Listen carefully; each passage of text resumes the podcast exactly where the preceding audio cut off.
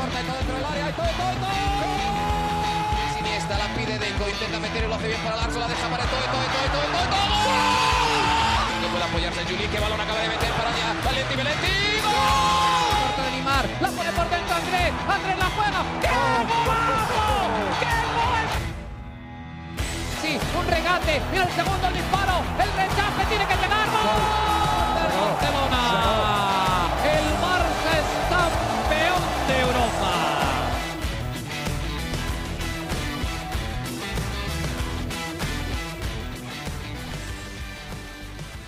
Hola amigos de ADN Barça, bienvenidos a una nueva edición de nuestro podcast, el primer podcast después de la temporada del fútbol europeo, ¿no? Ahora sí, se acabó la temporada, la final de la Liga de Campeones de Europa, la final de la Copa de la Reina y comienza el baile de las transferencias de este verano. Ya vamos a tener muchísimos temas de qué hablar.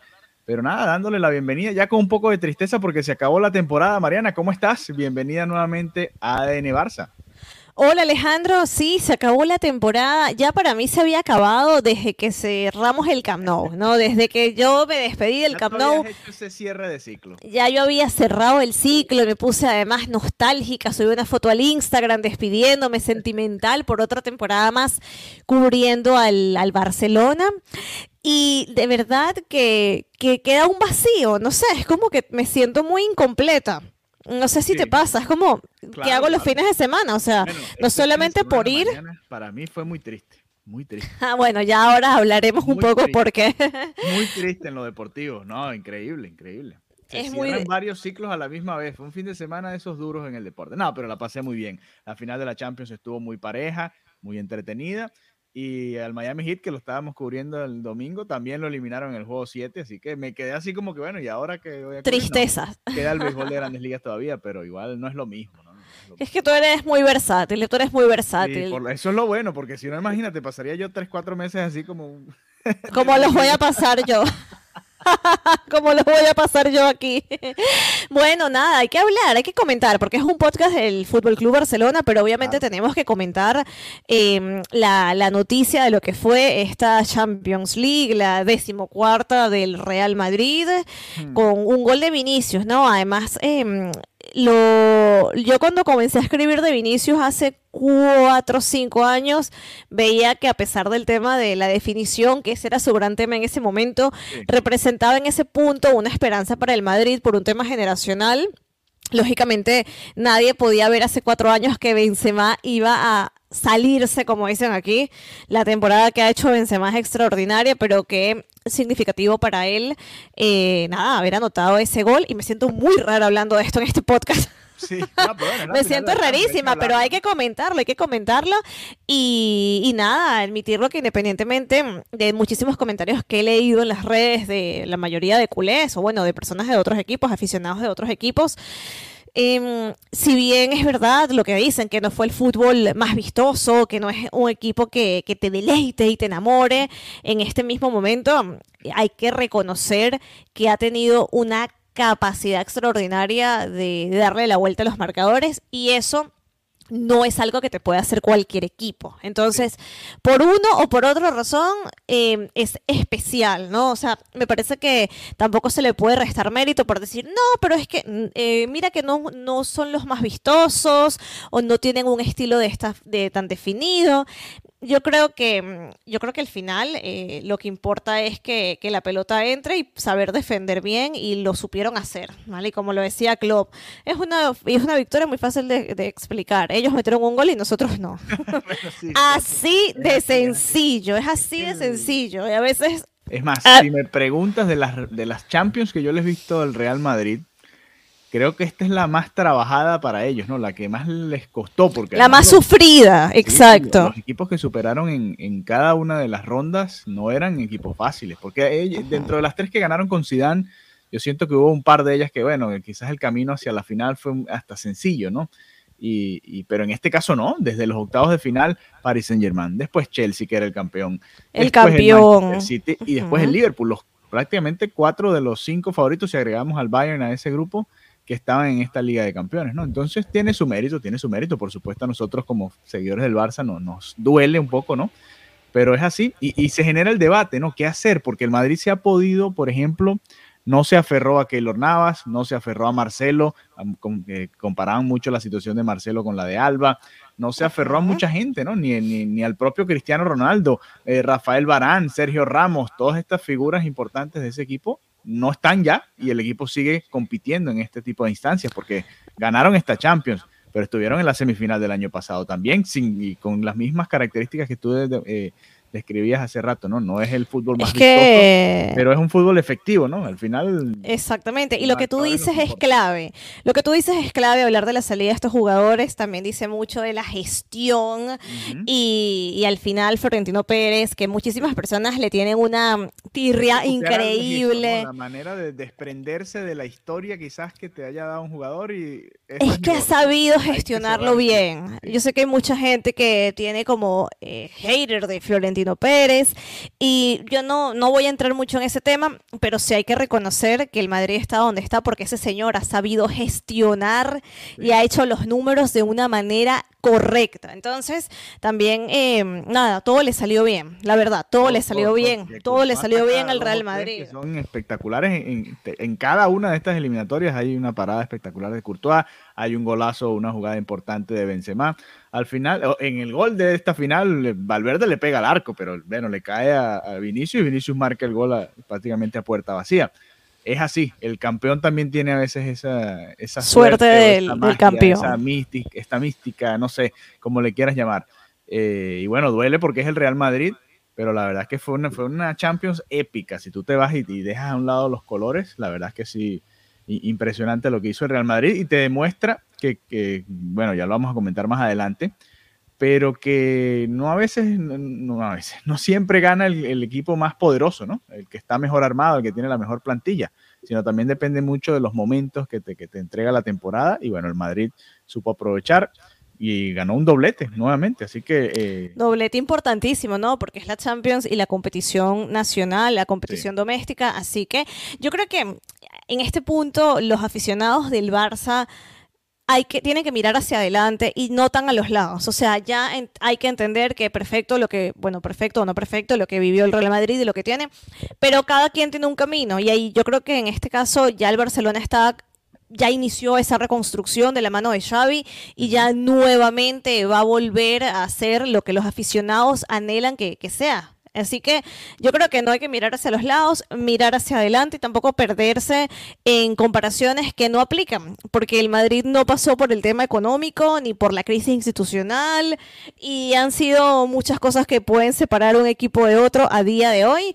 Al final, lo único positivo en este caso es que el fútbol español vuelve a estar sobre la palestra en una temporada donde estaba quedando en unas temporadas, ¿no? Donde parecía que todo era, no, los alemanes, no, que eh, la Premier es lo máximo y son los que saben jugar fútbol, o el PSG con todo el dinero del mundo. Yo creo que al final es una victoria para el fútbol español y, nada, ya enfocar eh, en ese sentido eh, esta victoria del, Real Madrid. Pero hay victoria, hubo victoria azulgrana.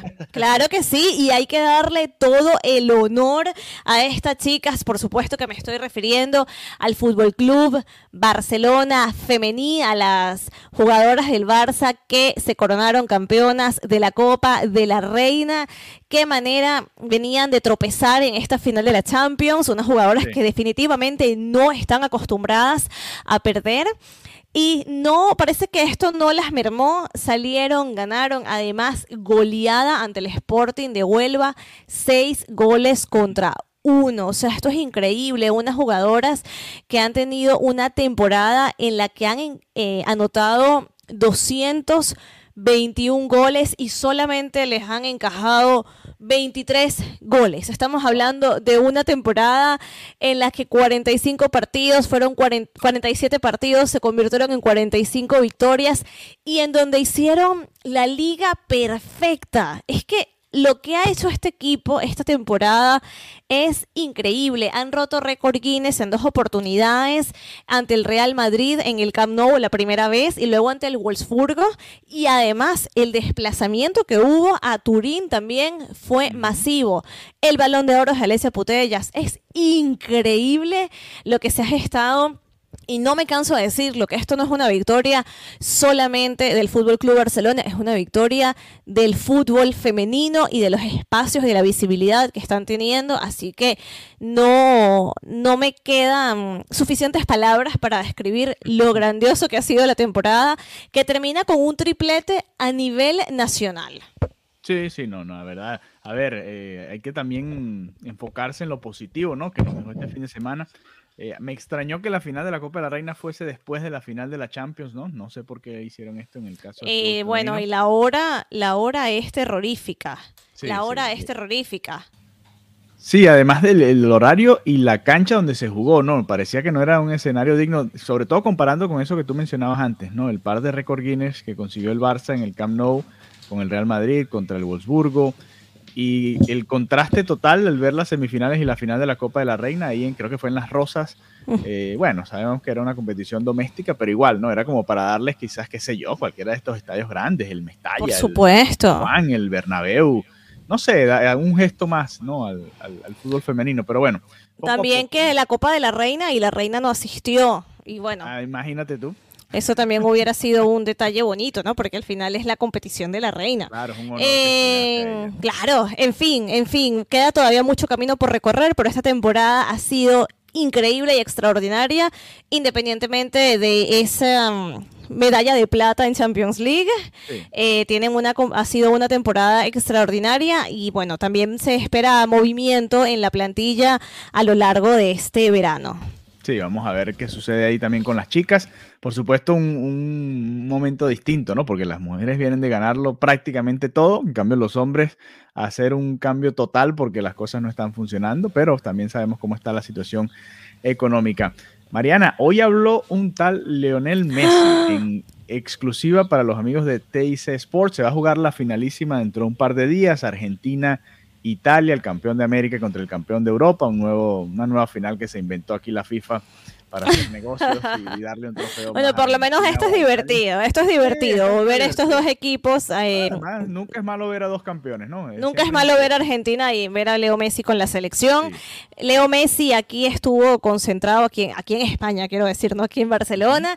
Y, y sí, bueno, habló de, de varias cosas, ¿no? De lo duro que ha sido esta, o lo que fue esa transición con vivir en, eh, en París, ¿no? Dejar el Barcelona, que era algo que él definitivamente no tenía planteado. Decía que es difícil cuando eres, no eres tan joven y cuando no es algo que tienes en agenda, ¿no? Sino que simplemente se da.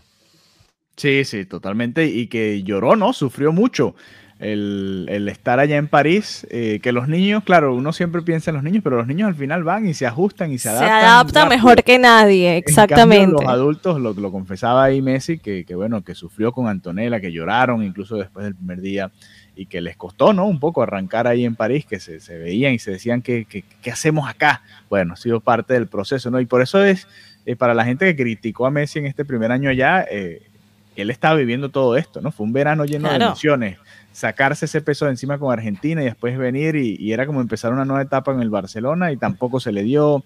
Eh, fue una temporada extraña para Messi. También comentó lo del COVID, ¿no? Cómo le había afectado muchísimo en su salud y que le costó también volver a regresar al ritmo. Y cuando por fin estaban agarrando el ritmo el PSG con Messi a bordo, llegó la eliminación ante el Real Madrid, ¿no? Que fue un golpe durísimo. Los abucheos allá en París, nunca le había pasado algo así en, en Barcelona, que vayas a tu A Messi nunca, exacto, exactamente. Y eso sé que lo habrá vivido muy, muy, de una manera muy rara, ¿no? Es un jugador que aquí siempre fue tratado como el rey, porque básicamente lo es, y es muy extraño que haya tenido que sufrir esta, extraño, no, es muy triste que haya tenido que sufrir esa, que lo pitaran. Para mí, cuando, cuando yo veía la televisión, decía, por favor, Messi, o sea, agarra un avión y vuelve ya, no mereces que te abuchee absolutamente absolutamente nadie.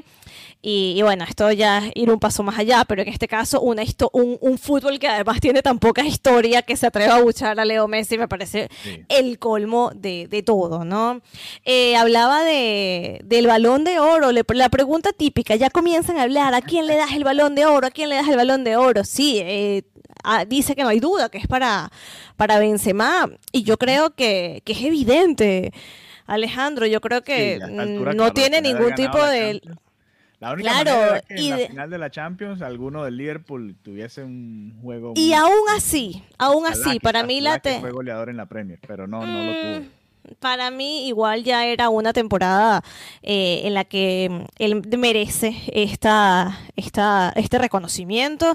Así que nada, ya tienen el titular todos los medios. No, Messi le da el valor, el balón de oro a Benzema. Era era la pregunta para el titular fácil, ¿no? Ese titular para generar clics, así que definitivamente Messi también opina que el balón de oro le corresponde a Benzema y, y se habló de las declaraciones de Lewandowski, ¿no? Porque tú recuerdas que Lewandowski quedó desmotivado, eh, no contento, eh, en descontento con que no le hayan dado su balón de oro. Y bueno, a Messi básicamente dice que no le importa lo que, haya dicho Lewandowski con lo de Lewandowski, además fue injusto y hasta pobre Lewandowski, ¿no? Porque el único año que no lo entregaron fue el año en el que él tuvo ese año que nadie le pudo competir, ¿no? Y ya después el, que estuvo bastante reñido con Messi, pues lo terminó perdiendo.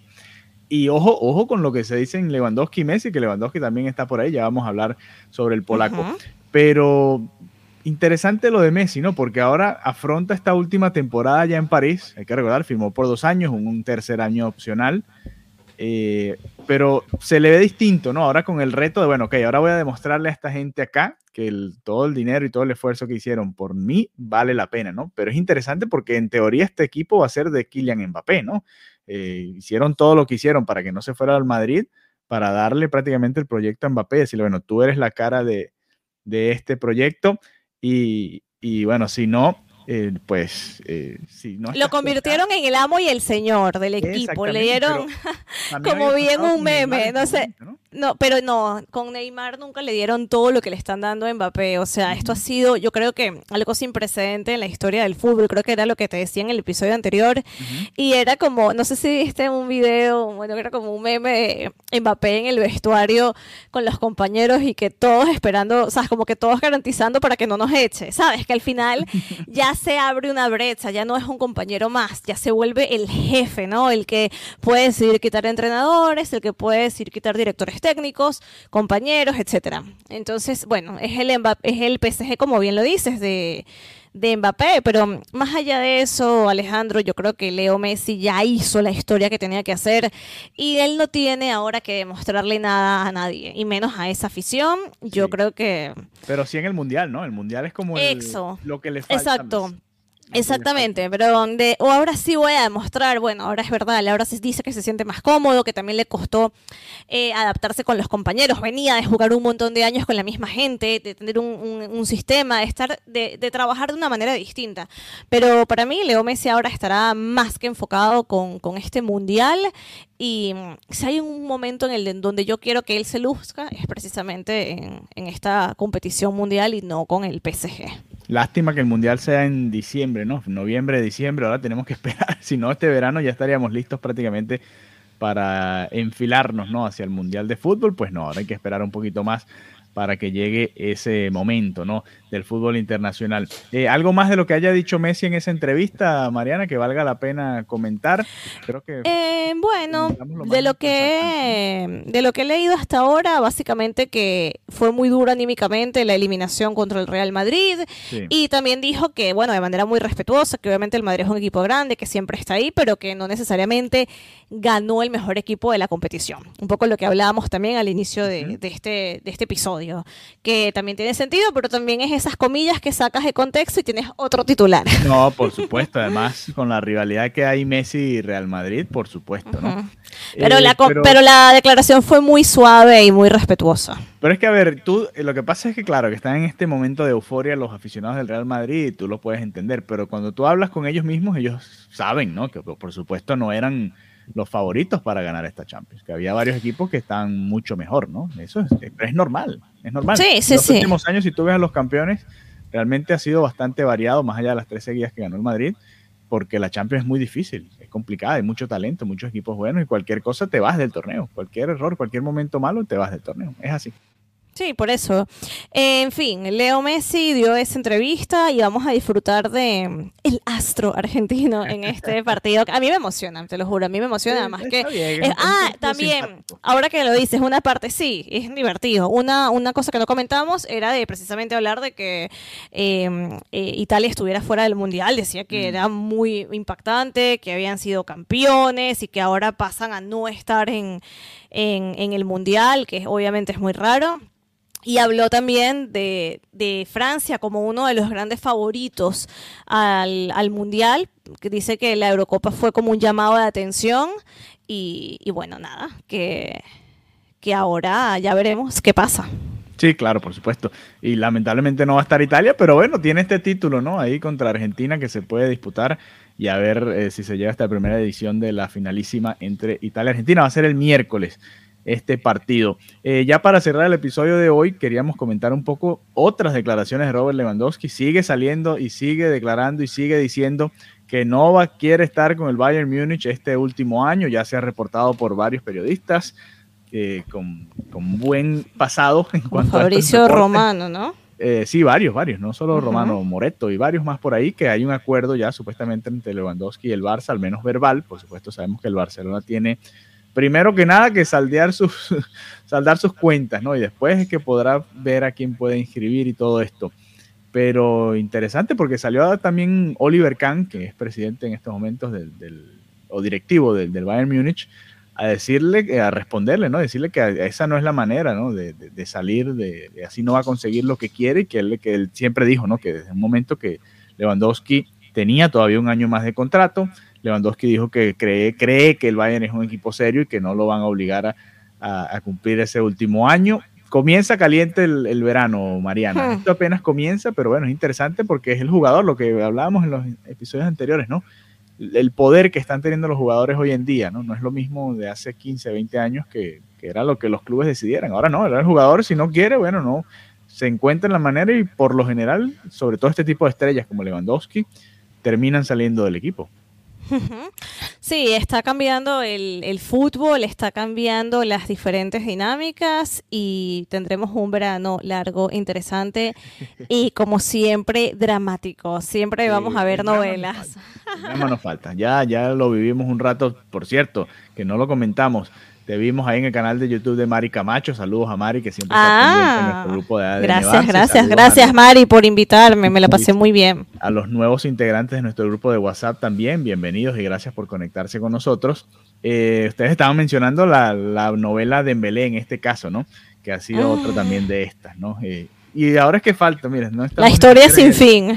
No, ahora no, no ni siquiera en el mes de junio todavía y le quedan 30 días más de contrato al hombre con el Barcelona. Así que ya veremos. De todas formas, estaremos nosotros pendientes acá en ADN Barça y estaremos, por supuesto, a- eh, al día, ¿no? Con todo lo que va sucediendo en el mercado de fichajes, preparándonos ya para cuando comience la pretemporada y cuando venga el Barça para acá, para los Estados Unidos, estamos muy pendientes y atentos, ¿no? Para ir a verlos acá en Miami y seguirlos en toda esa gira cuando toque en su momento. Así que nada, Mariana, hasta la próxima y nada, que disfrutes tu semana. Nos vemos. el Igual, adeu. Bye bye.